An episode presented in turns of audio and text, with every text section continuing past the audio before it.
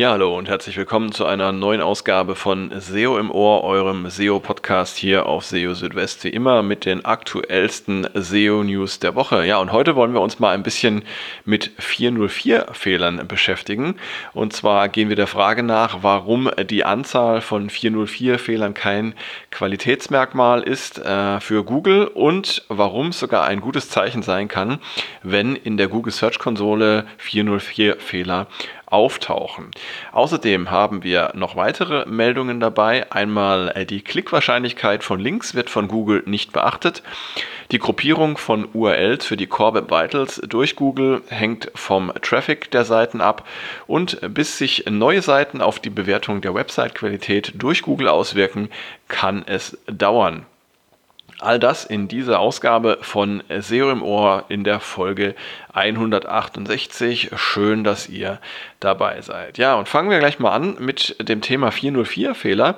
Und ähm, ja, da gab es diese Woche noch eine ähm, Info dazu äh, seitens Google, genauer gesagt seitens John Müller, dass die Anzahl von 404-Fehlern, die es auf einer Website gibt, für Google kein Qualitätsmerkmal äh, darstellt.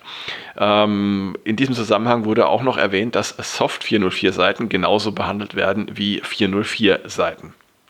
Tja, es kann verschiedene Gründe geben, warum auf einer äh, Website 404 Fehler entstehen. Zum Beispiel nicht mehr existierende Seiten, fehlerhafte Links, die von anderen Seiten gesetzt werden oder geänderte URLs. Und ja, zu dem Kreis der 404 Fehler zählt man auch sogenannte Soft 404er. Und bei ihnen handelt es sich um Seiten, die zwar existieren und auch einen Status äh, 200 zurückliefern, die aber aufgrund ihres Inhalts wie eine 404 Seite behandelt werden und zu solchen Soft 404ern können zum Beispiel leere Seiten zählen oder auch inhaltlich nicht relevante Weiterleitungsziele, wenn man zum Beispiel von einer nicht mehr bestehenden Produktseite auf die Homepage weiterleitet. Das wäre dann auch ein Soft 404 in den Augen von Google. Ja, und die Anzahl von 404-Fehlern, die spielt eben für Google äh, keine Rolle äh, für die Qualitätsbewertung einer Website.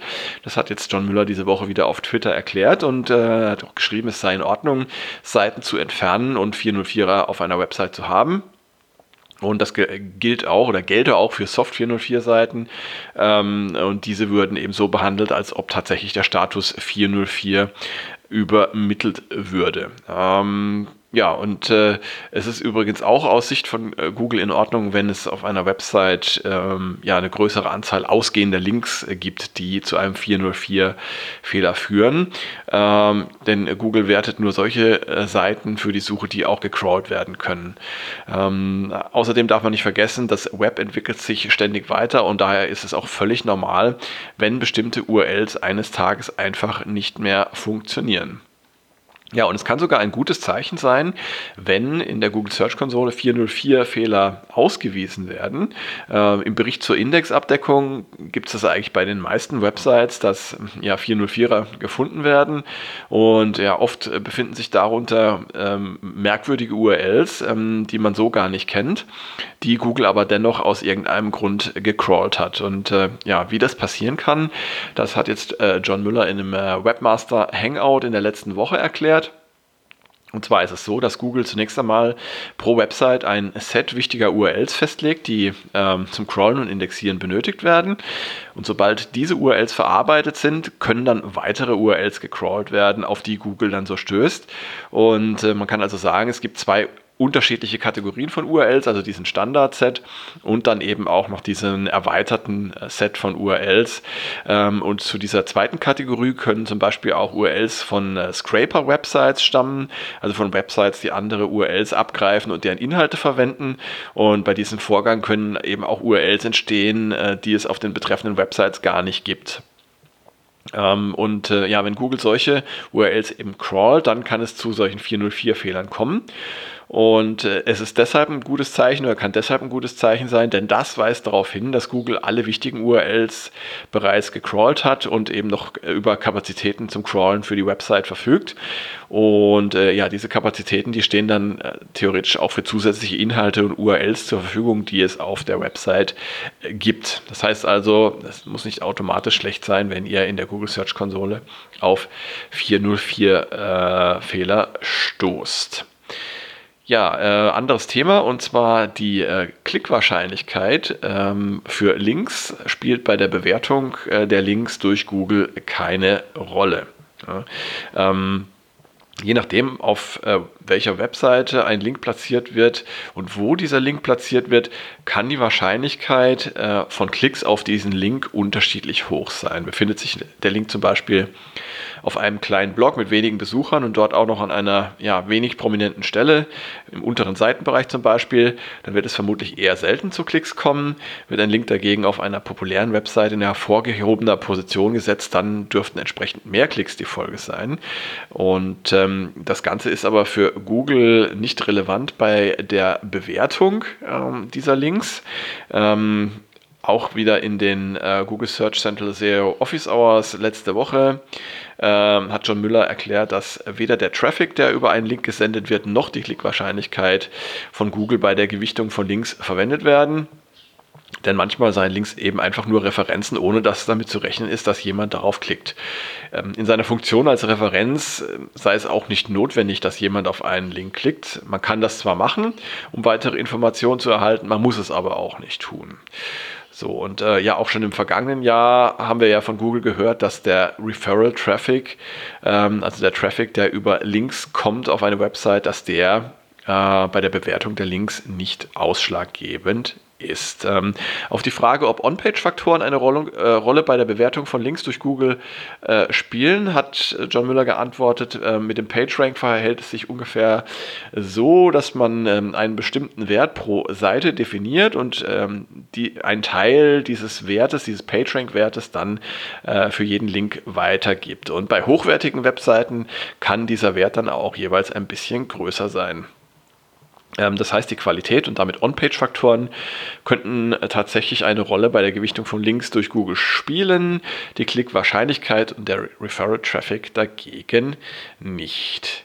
Zum Thema Core Web Vitals gab es auch wieder was Neues in dieser Woche und zwar zur Gruppierung. Ähm, wer einmal in den Bericht der Core Web Vitals in der Google Search Konsole geschaut hat, ähm, wird festgestellt haben, dass Google da bestimmte Gruppierungen äh, vornimmt. Das heißt, dass also ähnliche URLs äh, zu Gruppen zusammengefasst werden und dass für diese dann bestimmte Core Web Vitals eben auch ermittelt werden. Und äh, wie sich diese Gruppen von URLs bei den Core Web Vitals zusammensetzen, das kann sich mit der Zeit ändern. Umso mehr Daten Google zur Verfügung stehen, desto klarer kann die Aufteilung erfolgen. Die Daten, ähm, genauer gesagt die Nutzer- und oder Felddaten, die Google verwenden kann, die sind abhängig vom Traffic. Bei ähm, Seiten mit nur wenig Traffic kann es sein, ähm, dass äh, Google ja alle Seiten einer Website zu einer einzigen äh, Gruppe zusammenfasst und je mehr Traffic die einzelnen Seiten haben, desto besser und feiner kann dann eben auch diese Gruppierung ähm, der Daten stattfinden. Das heißt, ähm, bei der Optimierung der Core Web Vitals sollte man sich vor allem ähm, auf Seiten mit viel Tra Traffic, das heißt mit vielen Besucherinnen und äh, Besuchern konzentrieren und eine einfache äh, Durchschnittsermittlung der Core Web Vitals anhand der Seiten in einer Gruppe ähm, findet nicht statt, sondern auch da spielt der Traffic eine Rolle. Genau, ja, und dann sind wir auch schon beim letzten Thema. Und zwar geht es darum, es dauert tatsächlich eine Weile, bis äh, Google neu hinzugefügte Seiten einer Website ähm, in die Qualitätsbewertung einbezieht. Ähm, wie schon ein paar Mal äh, berichtet, ist es ja so, dass Google grundsätzlich länger braucht, ähm, um die Qualität einer Website neu zu bewerten. Und ähm, wenn man nun neue Seiten zu einer Website hinzufügt, dann dauert es entsprechend lange, bis sich diese Seiten auf die Gesamtbewertung der Qualität der Website auswirken. Und ähm, das dauert insbesondere dann lang, wenn es eine große Website mit vielen Seiten ist ähm, und nur relativ wenige Seiten hinzugefügt werden. Ähm, Im letzten Webmaster Hangout mit John Müller wurde das auch thematisiert und äh, John nannte da ein Beispiel einer Website, die aus 10.000 Seiten besteht und bei der oder zu der fünf neue Seiten hinzugefügt werden. Ähm, Google wird dann äh, ja bei der Bewertung immer zunächst einmal auf den Großteil, also auf die bestehenden Seiten äh, schauen und erst dann prüfen, wie sich die neuen Seiten auswirken. Ähm, es ist aber davon auszugehen, dass Google bei einem größeren Anteil neuer Seiten im Verhältnis äh, zu bestehenden Seiten eine vielleicht etwas andere Gewichtung vornimmt. Ähm, aber auch dann gilt, die Neubewertung der Qualität durch Google braucht Zeit und da sprechen wir tatsächlich von mehreren Monaten bis zu einem halben Jahr, manchmal sogar länger. Ja, und damit sind wir auch schon wieder am Ende von SEO im Ohr. Ich freue mich wieder, dass ihr dabei gewesen seid und eingeschaltet habt. Wie so oft äh, an dieser Stelle möchte ich nochmal darauf hinweisen, wenn ihr Fragen habt äh, oder Themenwünsche, Kritik, was auch immer, dann zögert nicht, euch direkt bei mir zu melden, entweder per E-Mail an info.seo Südwest oder auch über die verschiedenen sozialen Kanäle, über die ihr mich erreichen könnt. Ansonsten bleibt mir nur euch noch zu empfehlen und euch zu bitten, äh, SEO im Ohr auf Spotify äh, zu folgen und äh, ja, schaut einfach weiter täglich auf SEO Südwest vorbei, denn äh, hier gibt es für euch jeden Tag die aktuellsten SEO News frisch auf den Tisch und äh, bis spätestens nächste Woche dann zu einer neuen Ausgabe von SEO im Ohr. Bis dahin, macht's gut, ciao, ciao, euer Christian.